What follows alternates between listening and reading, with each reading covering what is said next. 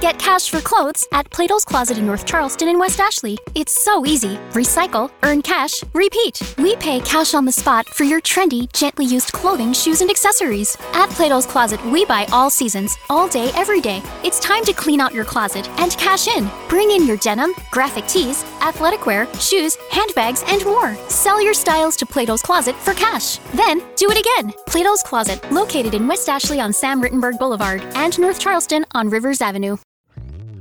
Hello, Saver. Whether you're saving for that trip to the tropics or saving for an emergency, now is the time to take advantage of Wells Fargo's savings options. Wells Fargo offers savings accounts that can help you save towards your goals. So, what are you saving for?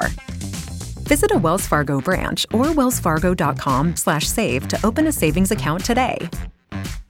Wells Fargo Bank NA member FDIC.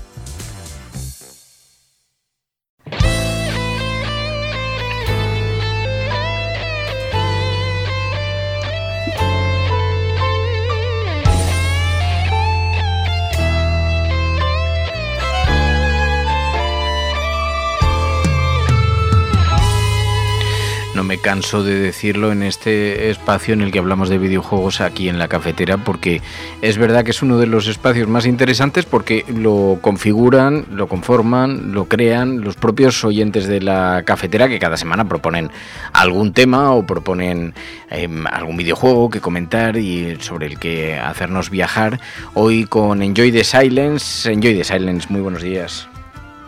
Muy buenos días a todos los cafeteros y cafeteras.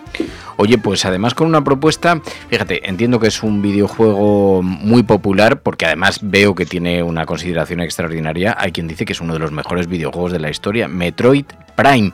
Creo que sobre esta fórmula habíamos comentado algo en el programa en alguna ocasión, pero Metroid Prime, ¿no? Es el juego que nos propones. Sí, la fórmula ya la habíamos tratado anteriormente, tanto yo como Bartu como también alguno que otro oyente hablando sobre el género Metroidvania. Creo que conviene también volver a incidir en, en, qué consiste este género para tener un poquito en cuenta, porque eh, Metroid Prime es un juego, uno de los mejores juegos de la historia, pero también uno de los más complicados en hacer por precisamente el concepto de, de videojuego que trata. Metroidvania es un tipo de juego en dos dimensiones, con de, de desplazamiento lateral eh, y que consiste en ir atravesando salas en un mundo laberíntico y que te obligan a ir eh, una y otra vez visitando las salas que ya habías visto con anterioridad en caso de que hayas desbloqueado eh, algún nuevo tipo de arma o algún atajo nuevo y todo con tal de eh, llegar hasta el final de ese, de ese, mapa, con además con teniendo atajos de zonas para que te sea un poco más accesible la exploración y todo además por el camino derrotando a enemigos y con algún que otro jefe final. Veo que Metroid Prime es un videojuego de acción, de aventuras en primera persona, componentes de disparos. ¿Y la historia exactamente de qué trata? La historia, cronológicamente, la saga Metroid se coloca como el segundo título de toda la, de toda la franquicia. Y esto hay que tenerlo en cuenta porque hasta el desarrollo de, de este juego, los propios desarrolladores tenían otra idea en mente. Al final era la de un juego que no se correspondía con la franquicia Metroid. Ya lo contaremos porque en realidad tenían cinco proyectos en mente el estudio de Retro Studios y al final Nintendo vio el potencial de esta saga y decidió convertirlo en, un, en una franquicia Metroid. Uh -huh. ¿De qué va este juego concretamente? Consiste en que Samus Aran, la protagonista, ha tenido un, una comunicación en sus viajes en el espacio eh, de, un, de, de, una, de una persona que estaba pidiendo auxilio decide ir a una, a una especie de, de nave eh, intergaláctica y decide investigar qué es lo que eh, allí ocurre. De pronto descubre que esa nave ha sido atacada, no sabe muy bien por qué, y una vez que te encuentras con tu archienemigo Ridley, que es el archienemigo por excelencia de, de la franquicia Metroid, eh, que es el líder de una facción de piratas espaciales, eh, y lo derrotas, o más bien lo ahuyentas y te quita todos los, todas las mejoras de tu traje que tienes con, con, toda la serie de habilidades que luego vas a ir recogiendo a lo largo del de, juego. Este huye, tú huyes también de, de, esta plataforma porque explota, que es una de las mecánicas además del juego, que es a partir de, eh, de que tú te pases los Metroid tradicionales en, en 2D hay una cuenta atrás, con lo cual tú tienes que salir en ese de ese tiempo del planeta y te refugias en un planeta cercano llamado Talon 4. A partir de ahí, ese planeta es inhóspito y digamos que hay ciertos componentes de, que, de una vida pasada, pero que no identificas cuáles. Entonces, tu objetivo no solamente es perseguir a Ridley, que se supone que se ha refugiado allí. El objetivo primordial es descubrir qué es ese planeta, quiénes lo vivieron, o sea, quiénes vivieron allí, y además quiénes han estado suplantando a los que han estado viviendo allí. Y con este punto de partida nos encontramos en la... A partir de ahí pues se, sucede la, la aventura, pero me decías, es un videojuego que estuvo incluso a punto de no ver la luz, ¿no? Sí, es que el desarrollo del juego ha sido, fue bastante complicado en su momento. Eh, veníamos del Super Metroid en 1994, que fue eh, el primer título que generó este, este mm, género de videojuegos llamado Metroidvania. Fue un título en dos dimensiones perfecto. Lo que pasa es que llega la generación en 3D y lógicamente los estudios lo que deciden es trasladar esa esencia de sus videojuegos a las tres dimensiones. Algunos títulos obviamente son mucho más fáciles de trasladar pues, por ejemplo, Super Mario o Legend of Zelda lo tenían mucho más fácil porque es un género de plataformas o de aventura. Y se permitían el lujo de jugar con las físicas, de jugar con, con todos los elementos que podían incorporar, con la gravedad, con los nuevos ejes, la cámara, fijar blancos y demás. Hay otros estudios que sencilla y llanamente lo que hicieron fue cambiar un poquito el aspecto gráfico y la ambientación, y hay otros que directamente crearon un nuevo género a raíz de, esa transición del 2D al 3D, como le pasa a Metal Gear Solid. En el caso de Metroid pasaba lo siguiente. Primero, el mando de la Nintendo 64 era muy malo en cuanto a ergonomía. Era uno de los peores mandos que se han podido sacar. Eh, esto, esto, hay que decirlo y el que haya tenido una Nintendo 64 se va a acordar perfectamente de lo que, de lo que era aquel entonces.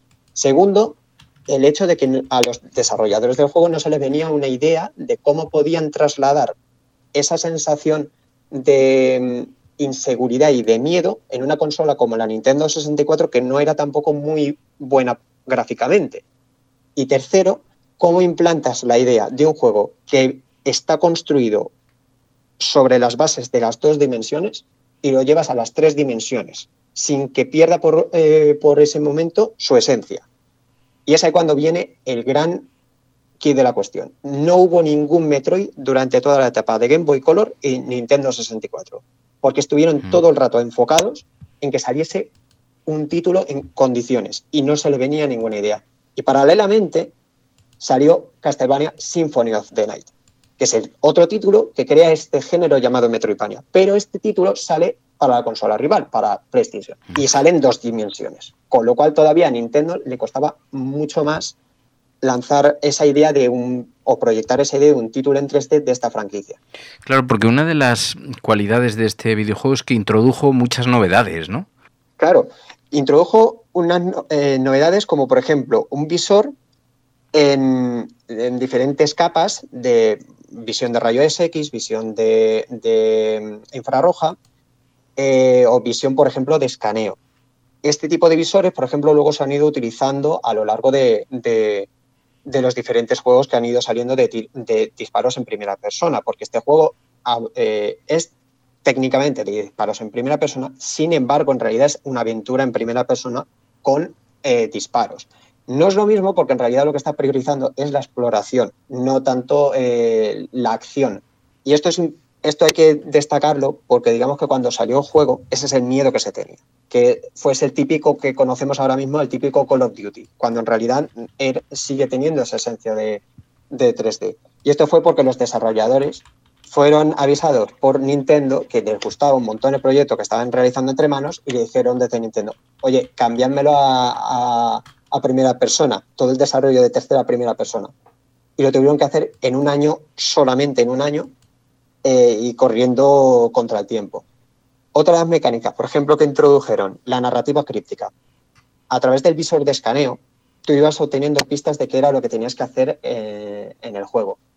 Qué puzzles cómo tenías que resolver los puzzles, a qué eran débiles determinadas estructuras o determinados enemigos, con lo cual yo, tú ya tenías que ir pensando qué arma tenías que utilizar para resolver este acertijo, pero también cómo te ibas a enterar de la historia hay una cosa en los videojuegos, un elemento narrativo que se ha ido incorporando ahora mismo, que es la narrativa críptica, una manera de contar los videojuegos, que es contándolo a través de documentos que tú vas encontrando de carácter opcional.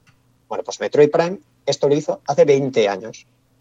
A través de ese visor de escaneo, si tú querías, te podías enterar de qué era lo que estaba pasando en este mundo, de quién era la civilización que estaba viviendo en Taron 4, de quiénes lo suplantaron, y todo lo hacías a través de, de, diferentes localizaciones que tú ibas escaneando y que al final ibas atando cabos y ibas haciendo, ibas haciendo, er, terminando ese puzzle, ese rompecabezas que construye esta historia. Con lo cual tú te podías perfectamente pasar el juego sin tener ni idea de lo que se estaba cociendo más allá de las cuatro cinemáticas que tenía, o podías indagar mucho más en esto. Y una de las ventajas que tenía es que en realidad la historia se cuenta en tres tiempos. El tiempo pasado de la civilización que, lo, que vivía allí, el tiempo, vamos a decir, un poco más inmediato, que es el de la civilización que le suplantó, y el tiempo presente. Porque algunos de los documentos narran tu llegada a ese mundo y cómo los piratas espaciales están observándote todo lo que estás haciendo, están vigilándote y están incluso con miedo de cómo estás obteniendo tú mejoras de tu traje que ellos mismos han fabricado. Está categorizado como uno de los mejores, si no el mejor, uno de los mejores juegos de la historia, Metroid Prime. Pues Enjoy the Silence, gracias de corazón, Enjoy. Nada, un abrazo a todos.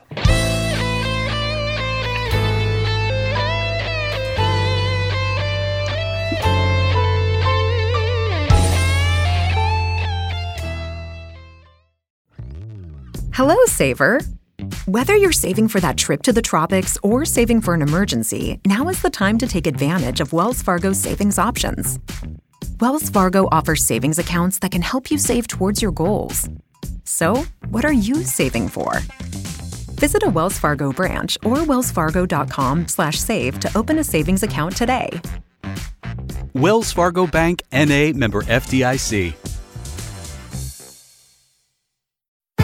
Fargo, the new virtual assistant from Wells Fargo, makes banking faster and easier. Like this. Fargo, what's my checking account routing number? And this. Fargo, uh, turn off my debit card. And this. Fargo, what did I spend on groceries last month? And that's just the beginning. Do you Fargo? You can in the Wells Fargo mobile app. Learn more at wellsfargo.com slash get Fargo. Terms and conditions apply. Your mobile carrier's availability and message and data rates may apply. Wells Fargo Bank and a member FDIC.